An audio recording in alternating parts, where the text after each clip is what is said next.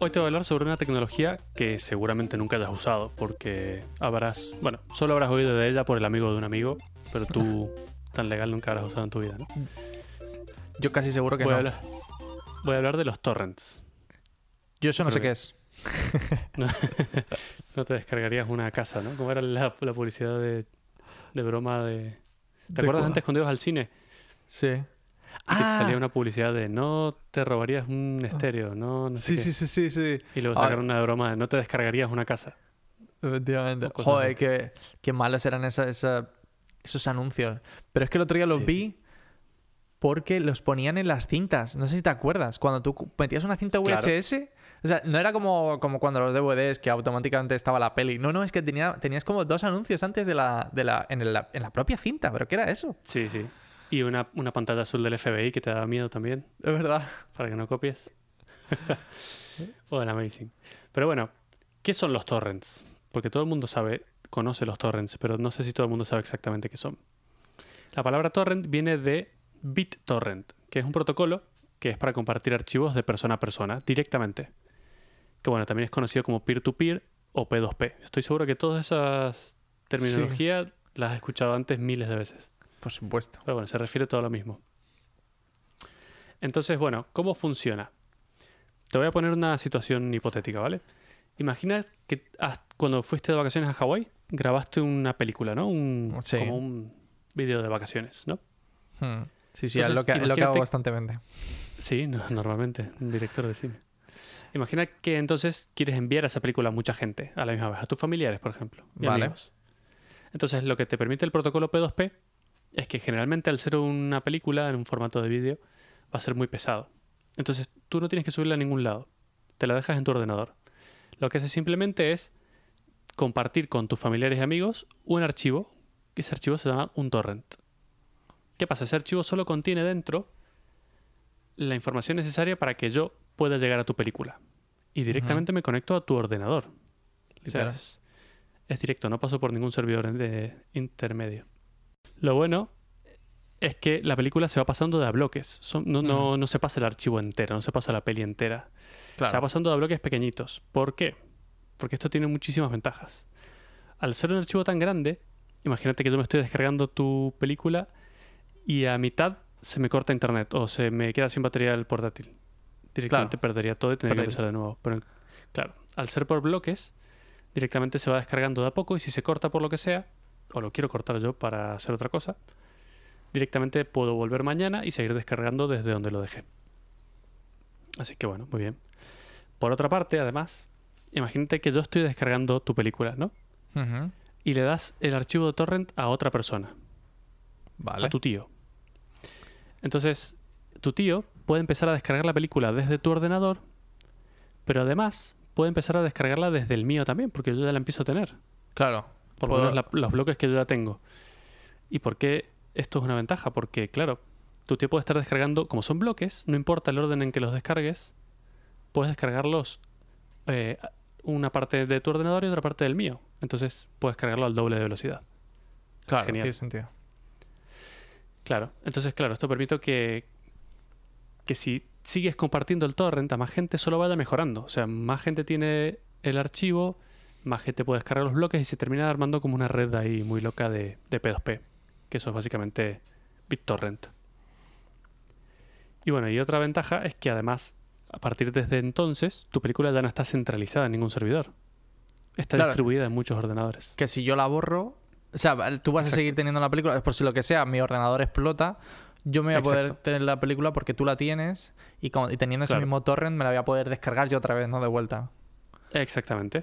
Exactamente. Entonces no se pierde. Es como parecido a lo del IPFS que hablamos Hmm. eh, en algún episodio. De hecho, IPFS se basa en torrents. O sea que esto es como la tecnología de abajo del todo. Entonces, bueno. Hay, hay- sobre la tecnología del protocolo BitTorrent hay un montón de información. No vamos a hablar, no vamos a ahondar mucho en ello porque, como siempre, nos iremos por las ramas. Pero bueno, solo quería contarte lo más importante a alto nivel, como para que veas cómo funcionaba. Esto, un dato curioso que encontré investigando sobre el tema, no solo se utiliza para compartir archivos entre personas, sino que hay empresas, como por ejemplo Blizzard, que comparte los parches de actualizaciones de sus juegos, como por ejemplo el del Diablo 3, a través de torrents. Qué bueno. ¿Por qué? Porque hubo una época en la que si sacaban un juego nuevo o un parche, todo el mundo iba corriendo a descargárselo a sus servidores y reventaba todo. No se lo podía descargar nadie. En cambio ahora lo hacen con torrents, la gente se lo va pasando entre ellas directamente, da igual la cantidad de gente porque esto es súper escalable, no está centralizado, y así es como lo distribuyen. O sea, me pareció súper buena idea. De hecho, cuanta más gente tenga el parche, mejor, ¿no? Porque, claro, Mejor va a funcionar. Más rápido te lo vas a poder descargar. eh, es que me sorprende que no, que no hicieran esto con. Bueno, no sé si lo han hecho con el World of Warcraft, ¿no? Porque cuando sacaban un parche, yo recuerdo Sí. que la gente estaba ahí loca y en plan, "Oh, voy a descargarlo para ser el primero en probar el parche. Y... En tenerlo, sí. Sí, sí, exactamente, sí. World of Warcraft es uno de los juegos en los que tienen esta tecnología. Pero lo más curioso es que, por ejemplo, empresas gigantes como Facebook y Twitter lo utilizan para distribuir actualizaciones a sus propios servidores. Claro, ten en cuenta. ¿Cuántos servidores puede llegar a tener Facebook? Un número infinito de servidores. Entonces dice, vale, quiero actualizarlos a todos a la vez. ¿Cómo hago? No pueden conectarse todos a uno para descargar esta actualización porque va a reventar. Entonces directamente hacen P2P. Todos los servidores tienen todas la- las actualizaciones, se comparten todas entre ellos a su ritmo y ya está. O sea, me parece genial. Qué bueno. Pero bueno, esta tecnología es- es súper útil, es muy buena, pero el problema viene cuando se utiliza con fines poco éticos o maliciosos. claro, porque piensa que cualquier persona podría compartir no solo la, la película de sus vacaciones, sino que podría compartir series de televisión o películas de Hollywood o música o libros o juegos o software. Podría poner todo eso a disposición de todo el mundo sin que nadie tenga que pagar por ello es distribución de cosas con derechos de autor. Esto evidentemente es un delito y en muchos países está penado por la ley, por supuesto. Las multas son bastante altas, por cierto.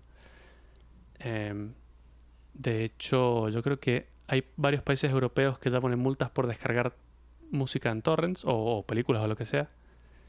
Y creo que son de mil euros, más o menos, Oh, wow. si, si te pillan. Así es que, bueno.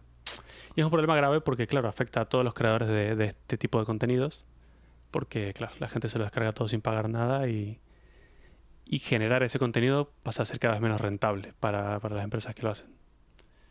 Pero bueno, de hecho esto es muy viejo, tú, tú probablemente eras muy pequeño, pero el precursor de toda esta historia fue una aplicación para Windows que se llamaba Napster. ¿Te suena?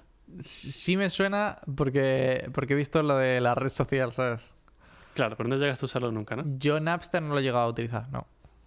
Yo sí, yo sí que lo sé. bueno, la- el tema es que era una aplicación para Windows que te la instalabas y era como un buscador. Entonces ahí podías buscar música eh, usando el protocolo P2P, este de BitTorrent. Y lo que hacías era poner a disposición de todo el mundo tu música que ya tenías. Imagínate, en esa época se usaban mucho los CDs. Y fue justo cuando salieron los MP3. Que era, claro, una locura, porque yo imagino, me acuerdo cuando era chico, que yo pasaba, yo quería tener mi música en mi ordenador sin tener que estar cambiando los CDs. Claro. Entonces lo pasaba a WAV. Y una canción pesaba 500 megas. Madre mía. Pero es que además, 500 megas por canción en esa época que tu disco rígido tenía, yo qué sé, un giga en total, era inviable completamente. Entonces, claro, salió el el MP3 y fue como el boom, porque de 500 megas pasaba a pesar 3,5. Ya. Entonces, claro, todo el mundo empezó a digitalizar sus CDs. Usabas Winamp en esa época para escuchar la música. Ostras, eso sí que lo he utilizado, Winamp. Oh, Claro, buenísimo. Entonces tenías tu colección de música muy bien, música que habías comprado, porque los CDs te los habías comprado, solo la habías digitalizado. Bueno, digitalizado no porque ya venía digital. La habías copiado en tu ordenador. Eh, pero claro, con Napster podías poner eso a disposición de cualquiera a cambio de que todos hagan lo mismo. Entonces, básicamente tenías toda la música de todos lados. Tú te, si había un disco que no tenías, te descargabas el de otra persona. Estaba ahí Claro. en, en la red. Pero bueno, esto, como te imaginarás, generó muchísima controversia en el mundo de la música. Eh, hubo una movida muy grande. De hecho, eh, en un momento dado, Metallica, la banda súper famosísima de música heavy metal, encontró que una de sus canciones, que todavía no había salido a la luz, la acababan de grabar, ya estaba dando vueltas por Napster, antes de que la publiquen. ostras. Entonces, claro, se armó una ahí que terminaron haciendo un juicio gigante eh, contra Napster. Lo ganaron, luego hubo otro problema que Madonna hizo otro juicio. Al final Napster terminó cerrando. Fue como, ok, hasta aquí hemos llegado, esto es completamente ilegal, lo vamos a cerrar todo. Por eso, por eso Metallica no quería poner su música en, en Spotify, ¿puede ser? Me suena algo así. Sí, sí, es correcto. Era así, sí. De hecho, bueno, fue gracioso porque mil años después, Lars Ulrich, el baterista de Metallica, eh, como era súper anti-ordenadores, no sabía ni cómo funcionaba nada, descubrió algo parecido a Napster, que no lo era porque ya no existía, pero dijo, oh, mira, cómo mola esto, qué bueno, tengo toda la música del mundo en un solo lugar. Después de años antes haber hecho una super demanda a Napster. Pero bueno, es lo que tiene no entender las cosas, pero ¿qué vamos a hacer? Incluso no sé si, claro, es que esto es viejo también, pero no sé si has leído la parte de atrás de un CD alguna vez. No, yo creo en que. En todos los no. CDs de música te dan las, eh, yo que sé, como las reglas que tienes que seguir, las limitaciones que tienes tú al comprar ese CD. Y es muy gracioso porque prácticamente si hicieras caso a todo, tendrías que escucharlo con auriculares a un volumen muy bajito, encerrado en el baño de tu casa, para no infringir ninguna ley de copyright. ¿En serio? O sea, espera, ¿me estás diciendo que puedo denunciar a la gente que va con los altavoces por la calle? Sí, sí, sí, sí, porque tú, tú estás escuchando esa música que no has pagado. Por favor, me estás dando la excusa perfecta, ¿sabes? Para- Sí. A ver, se te va a reír el policía en la cara si le dices, Ya, "Ese eso también. está infringiendo el copyright, pero legalmente es así. De hecho, es hasta tal punto en el que, en teoría, no puedes prestarle un CD a un amigo. No puedes. Se lo tiene que comprar. Madre mía. Entonces, bueno, las leyes de copyright ya sabes cómo son. Luego de Napster vinieron un montón más. Eh, te sonarán, pero algunos son Kazaa, Sí. Emule y muchos más muy famosos. Casa sí, me suena. Estas nuevas, sí, seguro esas las has usado porque ya son más de más modernas. Pero es que además estas versiones no eran solo música como Napster, sino que ya empezaban a tener cualquier tipo de contenido, sobre todo eh, series y películas. Eh, entonces, bueno, el problema con estos programas es que cada uno tenía su propio índice, su propio buscador. Es decir, si tú usabas Emule, tú ponías tus cosas a disposición con Emule y solo los usuarios de Emule podían verlo. Si usabas Kazaa, pasaba lo mismo. Pero no tenías un sitio que tenga todo de todo el mundo. Claro. Entonces, eh, para solucionar este problema, a principios de 2003 había una, una asociación sueca que era anti-copyright. Básicamente se dedicaban a hacer lobby anti-copyright. Se llamaba, a ver, Pirate, Pirate Pirate Byron. O una cosa así. No sé. Significa el lobby de los piratas o una cosa así. Em, pero bueno, esta gente dijo, ok, vamos a, a construir un índice completamente centralizado en una página web que se llama The Pirate Bay, que, de la cual seguramente tú no sepas nada. No, yo. Nunca hayas yo- escuchado. Nada, nunca. Nada. La- creo que me Eso dijo un amigo que está muy Sí. bien.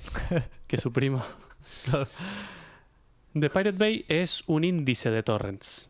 Es básicamente una página web que te permite buscar eh, o descargar o incluso subir tus propios torrents. Y de esta manera tendrías un índice centralizado que te permitiría buscar entre millones de torrents de todo tipo. Es como si a todos los usuarios de Kazaa, a todos los usuarios de Mule, a todos los usuarios de Napster los hubieras metido en un mismo sitio, entonces ya tienes todo para todos. Lo cual, bastante bien, ¿no? Eh, evidentemente esto está muy lejos de ser algo legal. Entonces, eh, The Pirate Bay desde el principio, desde el muy principio ya tuvo montones de problemas legales. Yo solo te voy a mencionar un par, pero son incontables prácticamente. Además me encanta porque ellos se lo tomaban con muchísimo humor y eran muy trolls. Siempre estaban molestando a la, a la policía y no sé, eran como muy anarquistas en ese sentido. La más importante fue en el 2006. Fue una redada muy grande que hicieron en su data center. Eh, en esa redada confiscaron todos sus servidores. Lo curioso es que hay una grabación de las cintas de seguridad de, de esa redada del data center. Y se puede ver, es muy famosa, está en YouTube. Voy a dejar los links en las notas del episodio.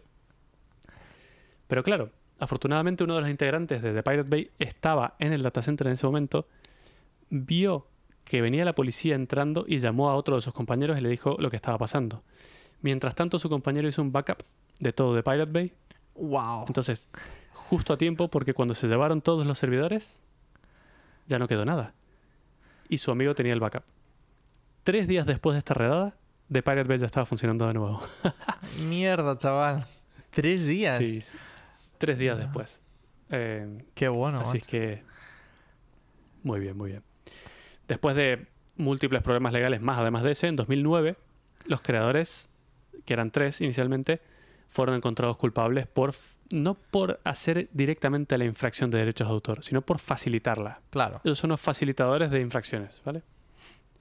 Y bueno, fueron sentenciados a pasar varios años en la cárcel y a pagar una multa de más de 4 millones de dólares cada uno. A cada uno. Ay, qué bien. No mal. Bueno, fue 4 uno, 3 el otro y 3,2 el sí, otro. bueno, sí. O sea, da igual. Suficiente dinero como para decir, no, mierda. Sí, para joderte la vida directamente. Pero bueno, esto hizo que durante algunos periodos la web estuviese fuera de servicio, ¿no? Porque como ellos no la podían mantener. Pero esos tres integrantes no eran los únicos de este grupo anti-copyright. Mm. Entonces, cada vez que algún problema legal tiraba la página de Pirate Bay, otra gente la volvía a levantar. Y así fueron saliendo un montón de proxies, que son páginas que levanta la gente sin fines de lucro, solo para que no te quiten el acceso. Porque claro, a partir de, esos, de todos estos problemas legales, algunos países empezaron a bloquear directamente el acceso a la página de Pirate Bay. claro. Desde el Por país, nombre, ¿no? por nombre, ya daba igual eh, qué ISP estabas usando para conectarte a internet. Estaba bloqueado a nivel país, no puedes entrar a, a la de Pirate Bay. Entonces, claro, empezaron a salir proxies y ya tenías alternativas que eran como, como un atajo para llegar ahí sin que te encuentren. Eh, en, diciembre de 2014, The Pirate Bay fue otra vez asaltada por sorpresa por la policía sueca. Confiscaron otra vez todos los servidores. Y en la misma operación, esa fue más grave porque bajaron a muchos otros índices de torrents famosos. Eh, era uno de ellos, Torrent Freak era otro de ellos. Bueno, ahí, eh, había muchos famosos. Lo que pasa es que estaba súper en auge en esa época descargarse Lost en torrents. Ya Entonces te digo. estaban desesperados. 2014. Sí. A día de hoy, después de esa redada que fue la más grande, el sitio principal, que era de piratebay.org, ya no existe.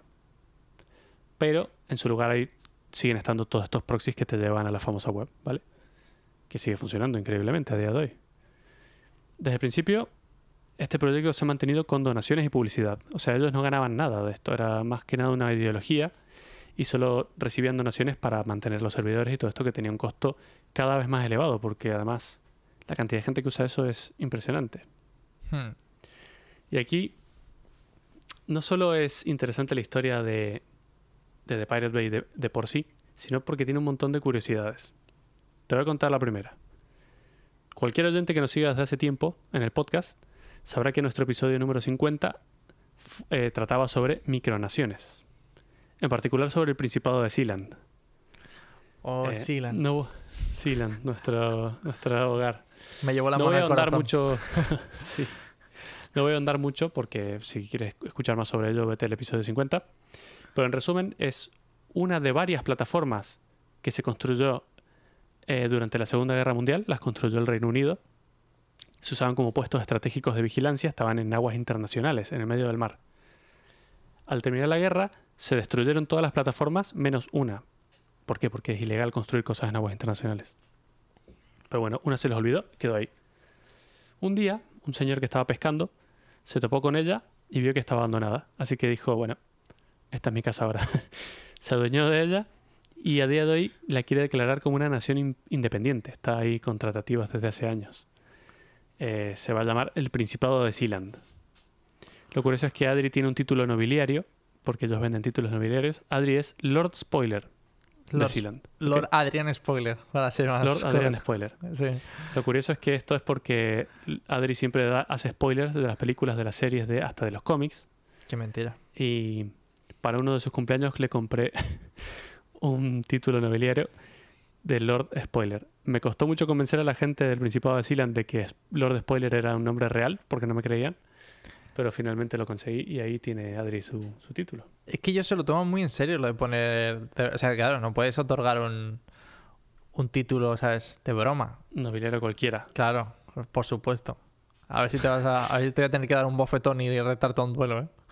Claro. Pero bueno. ¿y qué tiene que ver Silan con todo esto de la piratería? Me preguntarás. El tema es que a principios de 2007 el dueño de Sealand, este mismo señor pescador, puso la plataforma en venta. Por si alguien estaba interesado. Dijo, bueno, viendo que me está costando mucho transformarlo en mi propia nación, voy a ver si alguien lo quiere comprar. Increíblemente, una de las ofertas más grandes que recibió era de The Pirate Bay. Piénsalo. Claro. Una plataforma en aguas internacionales sin leyes que rijan de ningún país. Es como uno de esos casinos flotantes donde vas a jugar y no tienes impuestos ni, ni limitaciones, ¿no? Eh, a pesar de esto, el gobierno de Sealand declinó la oferta porque les parecía un, un uso un poco ético de la plataforma, no les gustaba la idea, así que no, no se las quiso vender a ellos. Poco después, The Pirate Bay inició una campaña para recolectar dinero para comprar una isla. Para... Porque claro, Sealand es una, pero hay un montón de islas pequeñitas que no pertenecen a nadie y están intentando ser micronaciones. Llegaron a juntar 25 mil dólares en donaciones, pero el proyecto nunca llegó a concretarse. O sea que no había isla de Pirate Bay. Ahora, habría molado muchísimo si Hombre. se hubiera llegado a, Y hubiera, a un puerto. hubiera molado mucho más si hubiese sido una, una pequeña isla en el, en el Caribe, tío. O sea, de Pirate Claro. Bay, ¿sabes? Como, Una ah, bandera pirata gigante. Hombre, ya te digo. A ver, te digo otra curiosidad.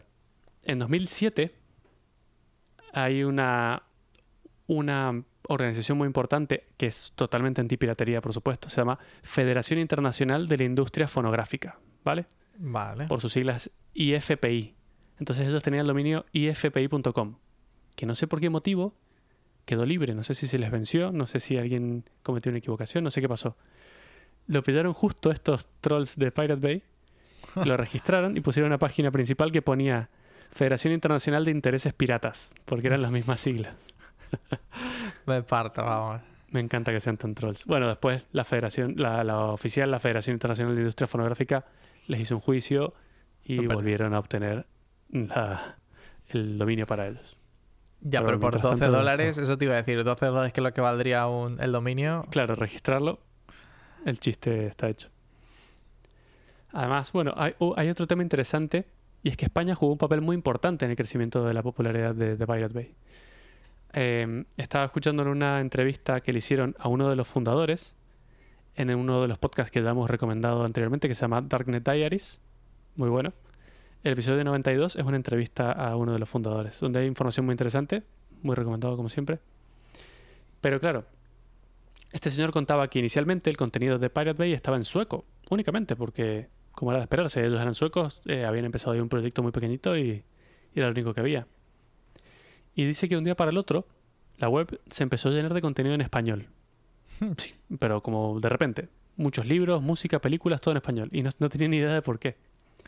Investigando un poco, se dieron cuenta de que había sido porque la web más importante de torrents de España había cerrado inesperadamente. Y la gente se había empezado a mudar a The Pirate Bay para reemplazarla. La verdad es que no sé cuál habrá sido en ese momento la, la web de torrents más importante de España, no lo sé. No suena no me acuerdo, tío. Es que había muchísimas, es que había muchísimas. Que Sí. yo recuerdo de tener, de tener el, los bookmarks ahí, lo- lo- eh, como en plan rollo, como 3-4 páginas, ¿sabes? Por si fallaba una, en plan, bueno, pues me voy a la otra. Claro, el backup. Mm. Lo más gracioso es que a partir de entonces, el torrent más descargado era un curso para aprender el idioma sueco. Entonces este señor decía, me pareció muy divertido porque estaban tratando de aprender sueco para poder usar Pirate Bay, porque había una desesperación por algo que no existía en otro lado. Creo que en ese momento nos dimos cuenta de que era un proyecto importante. y bueno. dice, luego enviamos una carta al rey de Suecia diciendo, mira, estamos promocionando tu idioma, deberías darnos una medalla. Hostias, qué troll. encanta. Me encanta. Y bueno, los tres creadores originales eh, de estos de los que te estoy hablando fueron liberados de la cárcel en 2015. Eh, se sabe que están haciendo cosas legales hoy en día, que cada uno está en lo suyo. No está muy claro quién está detrás de, Pirate Bay en la actualidad. Eh, los fundadores aseguran que se desvincularon totalmente en 2006 después de toda la movida. Eh, pero los dueños actuales de, de Pirate Bay presumen tener una infraestructura en la nube totalmente distribuida y que es imposible de cerrar. Así es que, en teoría, eh, ya te he dicho que llevan desde cuándo? Desde 2003, una buena cantidad de años, casi 20 ya.